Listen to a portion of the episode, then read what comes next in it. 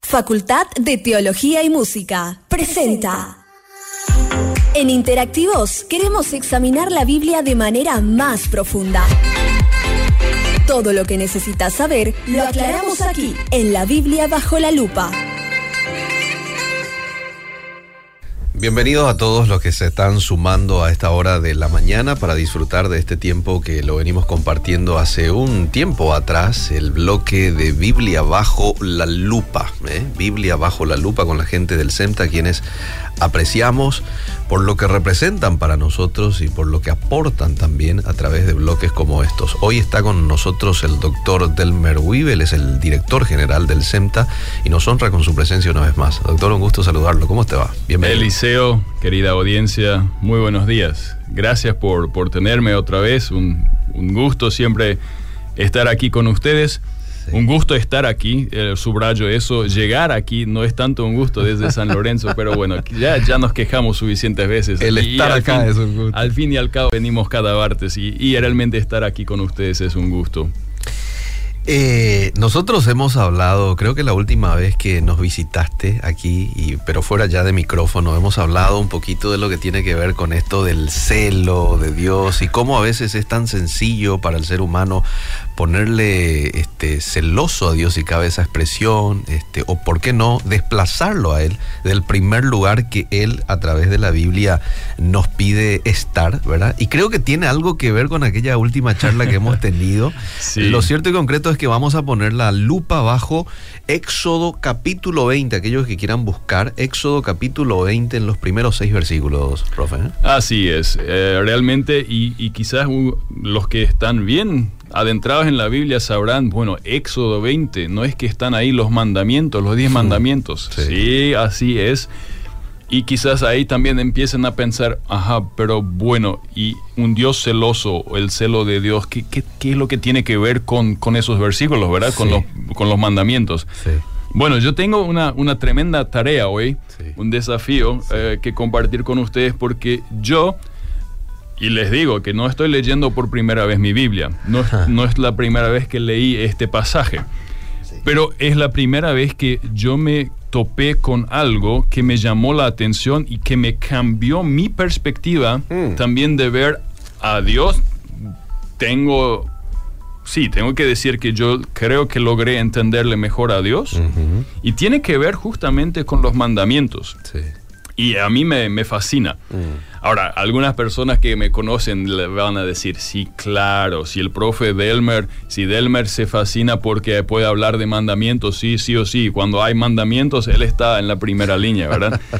puede ser, dejemos eso ahí, pero ahí, de ahí no viene mi, mi fascinación, sino realmente tiene que ver con la palabra celo, mm. eh, un Dios celoso. Sí. Y, y, voy a llegar un poco más tarde a, a ese punto. Sí. Y quiero, quiero hablar y detenerme realmente en los primeros seis versículos de Éxodo capítulo 20. Uh -huh. y, y, te voy a pedir que leas los primeros dos. Vamos a ir pasito no? por pasito y que puedas leer los primeros dos versículos. Los diez mandamientos. Y Dios habló todas estas palabras diciendo, yo soy el Señor tu Dios que te saqué de la tierra de Egipto, de la, eh, de la casa de esclavitud. Me voy a detener en algo que leíste que ni es parte del texto. Mm. Y leíste lo que dice el título. Sí. Diez mandamientos, Diez ¿verdad? mandamientos. Ahora, no sé qué es lo que vos sentís cuando escuchás la palabra mandamientos. Hmm. Eh, bueno, pedidos de parte de Dios. ¿verdad? Ok. Este... Pero mandamientos, o sea, en general, creo que la mayoría de las sí. personas probablemente va a sentir algo como que rechazo, esto me limita, ¿sí? Ah. si alguien me manda lo que yo tengo que decir, sí. ¿quién sos vos para mandarme Cierto, qué hacer, sí, verdad? Sí, o sea, esa, esa connotación negativa Cierto. lleva en realidad la palabra mandamientos. En, en, alemán es la misma, la misma cosa. Son cosas que te ponen límites eh, y siempre todo lo que da gusto supuestamente está prohibido, ¿verdad? Uh, y, y tenés esa sensación, bueno, ahí parece que arriba hay un un viejo gruñón que, que, que, se le ocurre poner mandamientos. Sí, sí. Bien. En realidad, esa palabra mandamientos tampoco ni está en el texto y por eso dije, e, ese dice el título, conocemos eso como diez mandamientos. A mí me parece una mala elección de palabras. ¿Por mm. qué? Porque en el, en el, en el griego, eh, que es la traducción vieja de en la Septuaginta que tradujo el texto hebreo del Antiguo Testamento al griego, habla de las decalogoi. Hmm. Los diez, las diez palabras. El decálogo. Ah, ¿Entendés? O sea, deca es diez y logoi con las palabras. Entonces se habla del decálogo. Hmm. Son diez palabras de Dios, no diez mandamientos, así como que alguien que está ahí con el dedo arriba apuntando, cuidado, Eliseo, cuidado, ¿verdad? Yo te estoy observando. Ya, qué buen punto. O sea, son diez palabras y un para subrayar eso, si ves en el versículo 1, y habló Dios todas estas palabras. Ah. Y eso es rarísimo y es excepcional porque en el resto de Éxodo Dios habla muchas veces. Claro. Pero le habla a Moisés y le dice, Moisés, anda tú a decirle al pueblo. Sí. Eh, esto y aquello. Eh, en cuanto a, todo lo que tiene que ver son sacrificios, bueno, esto y aquello.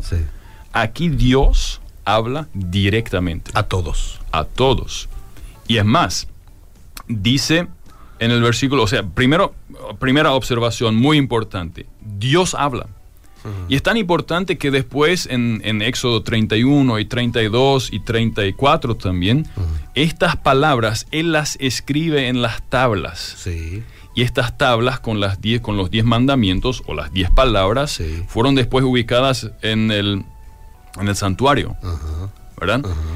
y, fueron las diez palabras de Dios que él escribió, entregó a Moisés. Sabemos, bueno, una vez se rompieron eso, Moisés lo rompió y volvió a escribir. Pero tan importantes son estas palabras que Dios mismo las habla. Mm. Primera observación. Segunda, en el versículo 2 dice, yo soy el Señor. Tú, Dios. Y ahí y, esa es una forma muy, muy normal del, del, estilo de aquel entonces, donde el autor, el que habla, se mm. presenta. Mm. Yo soy Delmer. Mm. Tú eres Eliseo. Uno se presenta. Claro, y acá Dios hace eso. Yo soy el Señor. Ah. Y eso es muy parecido a lo que Dios le dice a Moisés en la zarza ardiente. Cuando Moisés pregunta, bueno, ok, entiendo que querés mandarme a Egipto a salvar a mi pueblo, ok. Pero ¿qué es lo que diré cuando me preguntan quién te manda?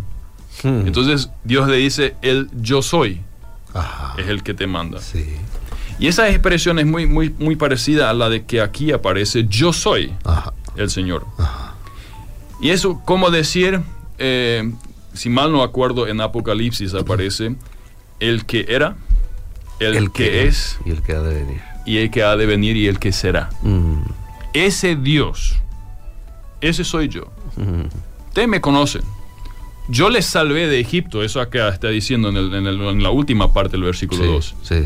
Yo les saqué de ahí. Ese soy yo. Y yo les estoy hablando. Punto número 3. Yo soy el Señor, tu Dios.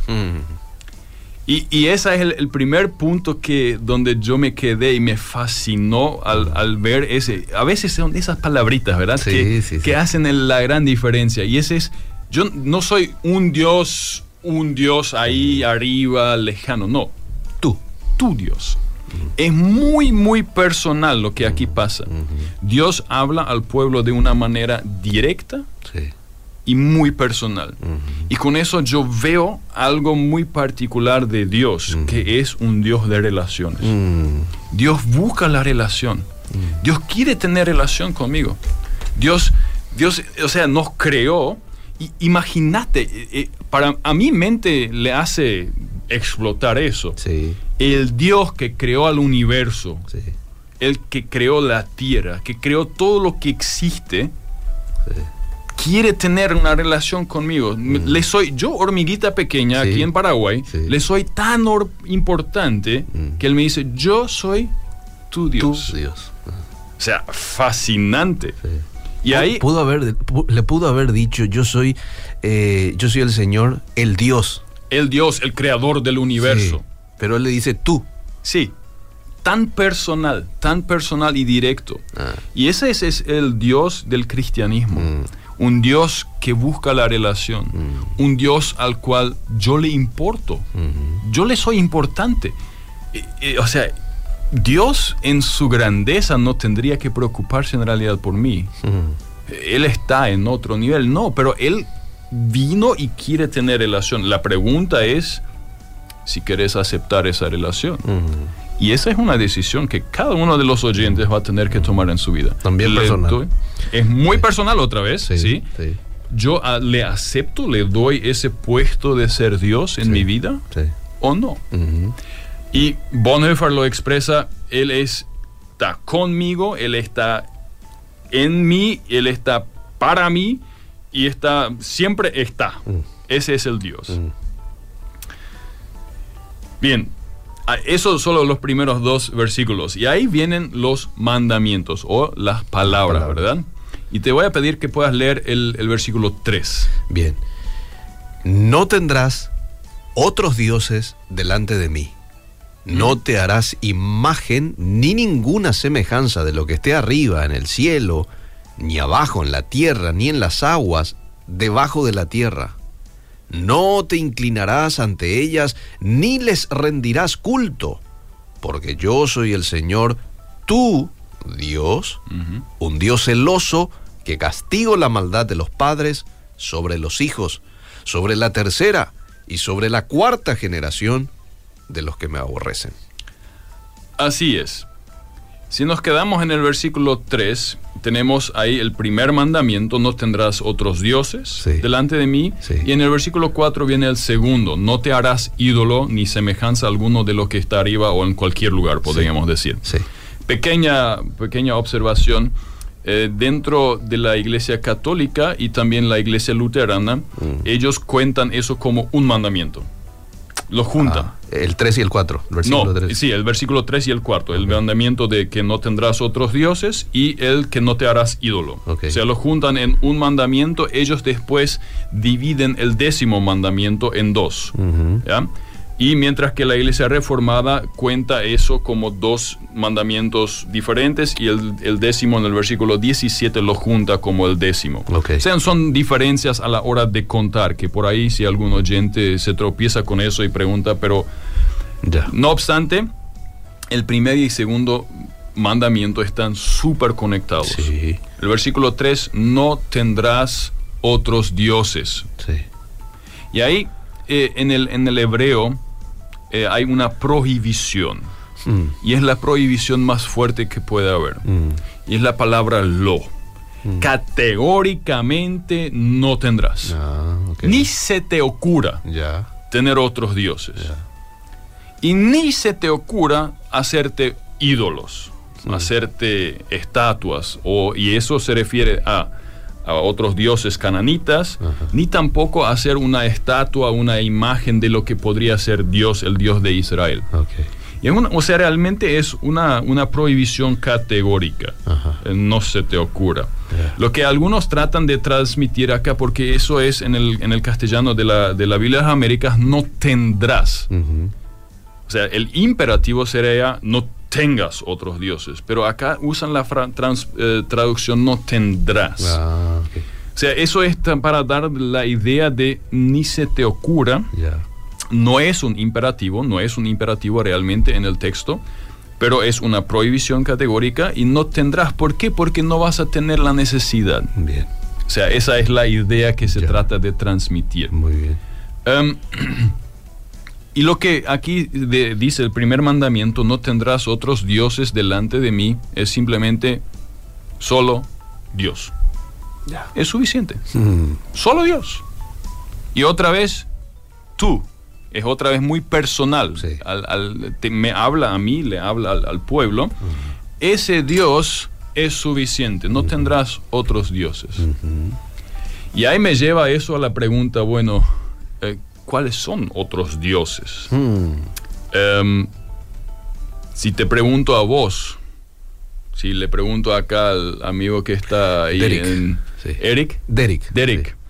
Que probablemente, como les conozco, ustedes en casa no tendrán alguna estatua o algún altar frente al cual ustedes cada día se inclinan le, dan ofrenda. Yo no lo tengo. ¿Usted, Eric? No, también. Tampoco. Yo tampoco. Quizás algunas personas lo tengan. Y entonces este es el Dios al cual se refiere. No tengas otros dioses. Pero entonces, ah, bueno, me salvo, ¿verdad? Yo no tengo eso en casa, así que tranqui. No, tan fácil tampoco la, es la cuestión. Mm. Ahora, algunos que son quizás creyentes ya un poco más de tiempo van a pensar, ah, bueno, sí, seguro, ahora el, profe está pensando en, dinero que puede convertirse en un dios, un, un ídolo, o sea, el admirar a un ídolo. Yo ahora estoy admirando al jovencito Carlitos Alcaraz, el de 19 años, que ya es número uno del mundo en el tenis, con 19, imagínate.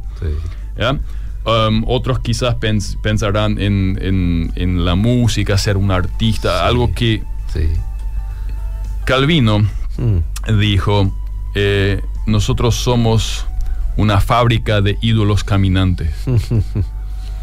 Y eso e, e, e, estoy completamente de acuerdo con él, porque todo lo que existe, el ser humano ya lo ha idolatrado. Mm. Y todo lo que existirá también. Las cosas, pero muchas cosas son internas. O sea, no es solo un objeto.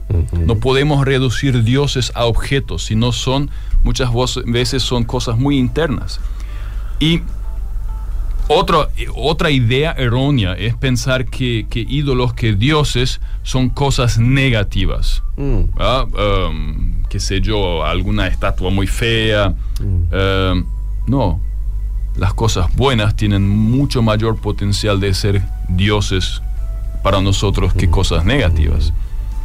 ¿Por qué? Porque son cosas de las cuales nosotros, de las cuales yo mm. espero la satisfacción de mis necesidades, de mis deseos. ¿Podrías poner allí un ejemplo, por ejemplo? Te puedo hacer una lista. ¿Sabes qué? ¿Qué se puede convertir en un Dios? Tu familia. Tu trabajo. El estudio. El estudio.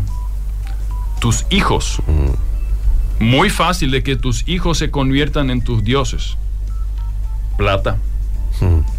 em, reconocimiento, que la gente te reconozca, una posición social, hmm. un estatus hmm. social, una relación amorosa, em, tu, tu aspecto físico, tu inteligencia. O hasta incluso tu servicio en la iglesia puede convertirse en tu ídolo. ¿Por qué? Porque son cosas cuando, las miras y decís, si me sacan esto, si me sacan mis hijos, yo, yo, no quiero vivir. Mm. Yo no sé por qué vivir. Y es en ese momento que te das cuenta, mm, si yo después de eso no tengo nada por qué vivir, aunque lo trágico, y, perdón el ejemplo, es uno de los ejemplos más feos que uno puede elegir, ¿verdad? Los, los hijos. Pero entonces quizás te tengo que decir, capaz de unirlo. Mm. Y, eso es algo que a mí, me, cuando yo me, puse a pensar, me desafió demasiado mucho. Mm.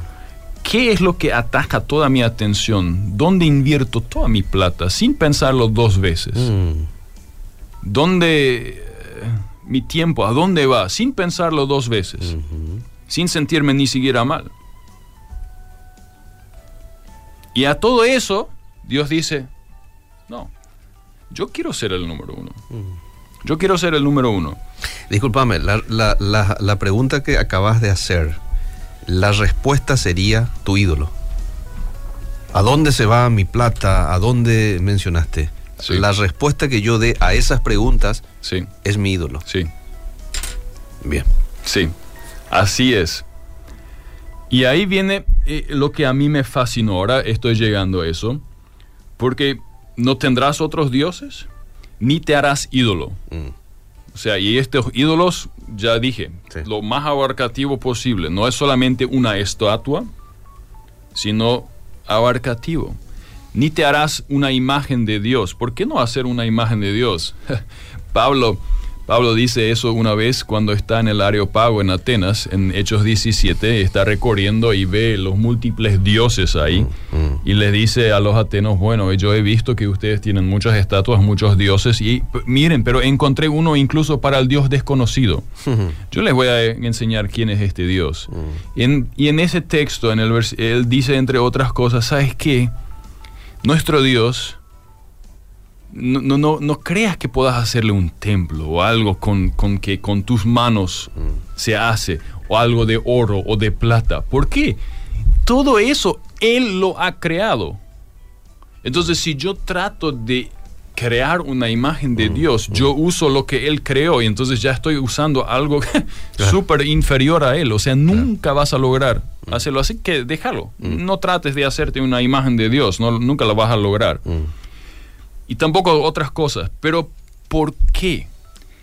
Mira, em, en el versículo 5, no sé si puedes leer Sí. el- la, la segunda frase. O sea, no los adorarás a esos dioses, no- ni los servirás. Ni les rendirás culto, Sí. porque yo soy el Señor, tu Dios, un Dios celoso. Hasta ahí, hasta ahí. La palabra por qué. Y ahí viene la justificación del por qué no... ha- No vas a hacer eso que te acabo de decir. Exactamente. ¿Por qué? Porque yo soy tu Dios y soy un Dios celoso. Mm. Y ahí yo me quedé, ¿celo? Mm. ¿Celoso? Y me fui y, y me investigué la palabra hebrea ahí. Sí, porque lo relacionamos con algo negativo. al Por celo, supuesto, por supuesto. Y es la misma palabra que aparece en el celo que sintió Saúl Sí. cuando estaban cantando Saúl mató Mató a mil. David a diez mil. Sí, sí. Que obvio que el tipo va a sentírselo, ¿verdad? Sí. Y hay una rabia que, que crece en él de querer matar a David. Y es la mismísima palabra que aparece aquí. Ajá. Entonces yo me quedé pensando, eh, ah, ese tipo de celo es, y ahí vino lo raro, lo excepcional. En este caso, el celo es algo netamente positivo. Mm. Y ahí estuve pensando, pero ¿cómo, cómo que es positivo? Y ahí me vino, y eso es algo que el Nuevo Testamento lo hace, y, y por eso te voy a pedir leer un texto muy raro en ese contexto, Efesios 5. Efesios 5, eh, 25. ¿Cómo no? Efesios 5, 25 dice, Maridos, amad a vuestras mujeres así como Cristo amó a la iglesia y se entregó a sí mismo por ella, Seguí hasta el, hasta el 27 también. para santificarla, habiéndola purificado en el lavamiento del agua por la palabra, a fin de presentársela a sí mismo una iglesia gloriosa que no tuviese mancha ni arruga ni cosa semejante, sino que fuese santa y sin mancha. El Nuevo Testamento, y no, no, no, no perdí la cabeza, no estamos ahora en una boda. Eh, el Nuevo Testamento usa la imagen de la novia Sí. en relación a los creyentes en, en frente a Dios. Sí. Dios trata a los creyentes, a su iglesia como una novia. Ahora, y ahí me, me- me quedé pensando, y, y Apocalipsis también habla de, de la novia que Sí. él vendrá a buscar. Sí, No es lo más normal en el mundo sí. que un novio sienta celo cuando su novia se va con otro. Claro que es normal. Y bueno. Y entonces cuando entendí eso, por supuesto que es normal. Ah, Y entonces yo soy un Dios celoso, no en el sentido de que voy a ponerme eh, lleno de ira, no. Sí. Porque yo no quiero compartirte. claro. Yo quiero tener una relación contigo. Ajá. Y no quiero compartir esa relación con nadie más. Qué o sea, lindo, es lo más lindo. normal que, que yo piense eso. Yo no quiero compartir a mi esposa con otro. Por supuesto. ¿Qué te sorprende? Es que, Sí. Por supuesto, es lo más normal del mundo Mm, y esa es la conexión que tiene Dios con nosotros. Esa es la que Él busca. Y por eso Él dice, no tendrás otros dioses, no tengas ídolos. ¿Por qué? Porque yo no quiero compartirte. Yo por mi parte, yo voy a cumplir. Y siempre lo ha hecho. mm, Él siempre ha sido fiel. sí. Y, y entonces, y, y cuando yo entendí eso, yo me quedé, wow. Creo que ahora por fin yo eh, realmente entiendo esos mandamientos que en realidad son 10 palabras de Dios. No es porque, eh, y, y, um, Tim Keller habla de que el cristianismo no es una creencia en un deísmo moral. Mm, No es, no es que está ahí arriba alguien, que está lejos, que en su tiempo creó la tierra y después se retiró. Mm. Ese es el pensamiento del deísmo. Existe un Dios, pero no, no está aquí. Mm, no es personal. y que manda ciertos mandamientos de arriba como un mensaje de texto, eso no harás, aquello no harás, Mm. esto. No, no, no, no. Esto no es cristianismo. El Dios cristiano es un Dios que busca relación y que es celoso porque no quiere compartirnos. Y por eso un Dios celoso. Y ese Dios celoso no está dispuesto a compartir su, la atención. Y, y es lo más normal del mundo. El desafío nomás que me deja esto es, y con eso ya estoy dos semanas eh, luchando, de identificar quiénes son mis dioses. Ja. ¿Quién- qué, qué- qué cosas me roban ese primer espacio? Le roban el primer espacio a Dios.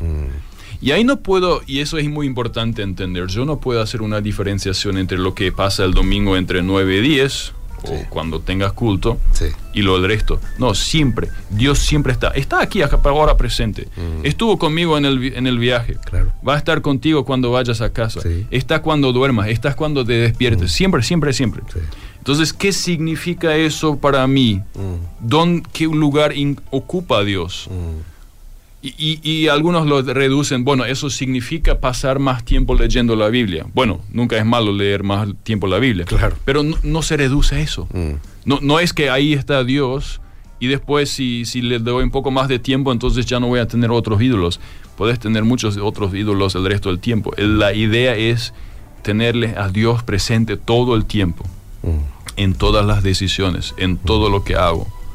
Porque es un Dios celoso. Ahí es cuando estoy resguardado de tener otros ídolos aparte. Bueno, Sí. él no es un ídolo, pero tener otros dioses aparte de él. Exactamente. Cuando yo le hago a él Dios personal y un Dios de todo el tiempo. Exactamente, exactamente, muy bien expresado.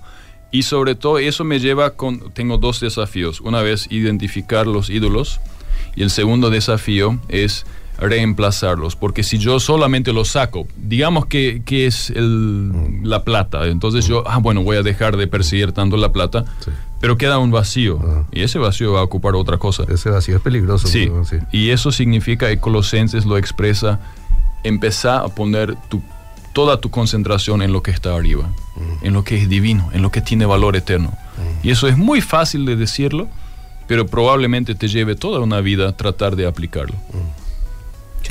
Qué lindo. Mira, tu desafío hoy se vuelve mi desafío también y quiero que se vuelva el desafío de nuestros oyentes. ¿eh? En primer lugar, identificar quiénes son mis otros dioses. Y en segundo lugar, reemplazar, no dejarlo en, en modo vacío, porque eso puede ser peligroso, reemplazar esos dioses por otros dioses, en este caso por el, el único Dios, ¿verdad? Por cosas de arriba. Sí. Eh, me encantó, me encantó. Este, te quiero leer algunos mensajes aquí Perfecto. porque siempre la gente también quiere interactuar y supongo yo que hay alguien eh, recibiendo esto y eh, dando de su aporte tanto en el Facebook como también en el WhatsApp. Así que eh, dame un momentito, doctor, aquí estoy habilitando. Voy, voy a aprovechar ese tiempo sí. Que, que te, que mientras que estás buscando eso. Sí. em, y invitar a toda la audiencia que nos está escuchando, si quieres pasar un día en el SEMTA, almorzar gratis, vení el 7 de octubre. Ahí tendremos nuestro día de puertas abiertas. Abrimos nuestras puertas, ustedes pueden venir, Bien. están invitados, eh, están circulando los flyers en nuestra página web, van a encontrar el número de contacto también em, para, sí, para contactar con nosotros, inscribirse y pueden pasar un día a la mañana en las clases, disfrutando de los diferentes profesores, un rico almuerzo al mediodía y después a la tarde hay un programa con músicos y a la noche una noche teológica con preguntas y respuestas abiertas. Así Mira, que qué bueno. quería aprovechar mientras tanto esa, esa invitación. Excelente. Entonces ya lo agendamos. Viernes 7 de octubre, puertas Así abiertas es. en el CEMTA. Eliseo, ¿cambiar Obedira para escuchar programa deportivo al mediodía es tener otro ídolo? bueno. Muy buena pregunta. eh. Buena Eh, pregunta. Yo le dejo con, con- con la respuesta al oyente. sí. Eh, él va a tener que responder porque... eh, si- Cuidado con tu respuesta. sí, sí, claro que sí. En realidad vos, que- vos tendrías que decirle, por supuesto que sí es un ídolo, ¿verdad? Em, yo, yo no creo... La, la pregunta es, ¿qué es lo que me da sentido de vida? Claro. ¿Sí? Si lo saco, ya no puedo ni siquiera pensar en vivir. Ahí eso es es, ahí donde, yo, donde yo espero toda la satisfacción, mis deseos que se van a cumplir, Sí. me voy a sentir realizado. Sí. Eso son ídolos. Ya, muy bien. Buenos días, eh, buenísimo el estudio bíblico, totalmente, totalmente, fuerza y adelante. Eh, buenos días. Cosas del cielo, algunos ejemplos, por favor. Cosas del cielo. Ah, en la parte donde Sí, dice... lo que está arriba en el cielo, ni abajo en la tierra, ni en las aguas debajo de la tierra. Es una expresión para decir todo lo que te puedas imaginar. Porque también, y, y eso en, en- si buscamos las, las viejas religiones, han adorado a las estrellas, a la Sí, luna, sí. han adorado al sexo, a la plata, han Sí. adorado a todo lo que existe y eso es justamente, eh, es una expresión, todo lo que se pueda imaginar. Bendiciones, me confrontó demasiado lo del ídolo cuando dio, cuando dijo que quienes pueden ser ídolos, a mí me confrontó. Cuando dijo que podría ser una pareja sentimental, porque sé que es así conmigo y estoy orando a Dios para que yo le pueda querer a Él y le pueda poner a Él en primer lugar. Qué lindo. Eh, bendiciones. ¿Por qué difiere el cuarto mandamiento en algunas Biblias? Y bueno, eso viene justamente de cuando en el primero ya tenés algunos que empiezan y juntan los primeros dos, obviamente el resto Claro, ahí te, eh, va, te va- va- va- el- va a el cambiar orden. el, el- el orden. Y justamente tiene que ver con que algunos juntan el primer y segundo mandamiento como el número uno y dividen el último. Ya. Bueno, ahí están. Estos son los mensajes hoy de nuestros oyentes. Doctor, palabras finales. Yo les, les animo eh, a, a leer la palabra de Dios y estudiarla y siempre tratar de ver los pequeños detalles. A mí particularmente esta vez me ayudó a detenerme en estas pequeñas palabras. Yo soy tu Dios y después yo soy por qué. Y ahí viene la justificación, Mm, el por qué, Claro. lo, lo otro. Claro. Y eso puede traernos muchísima luz a, a preguntas y Claro. a mí me cambió un poco la manera de ver de, de parte de Dios mismo. Y animo a todos a seguir estudiando así a la palabra de Dios. Le agradezco mucho por su tiempo. ¿eh? A ustedes por el tiempo. Seguimos. Leer la Biblia es fundamental, pero conocerla en su contexto nos ayuda a comprender su esencia de manera clara. No te pierdas la próxima edición de La Biblia bajo la lupa. Fue una presentación de SEMTA, Facultad de Teología y Música.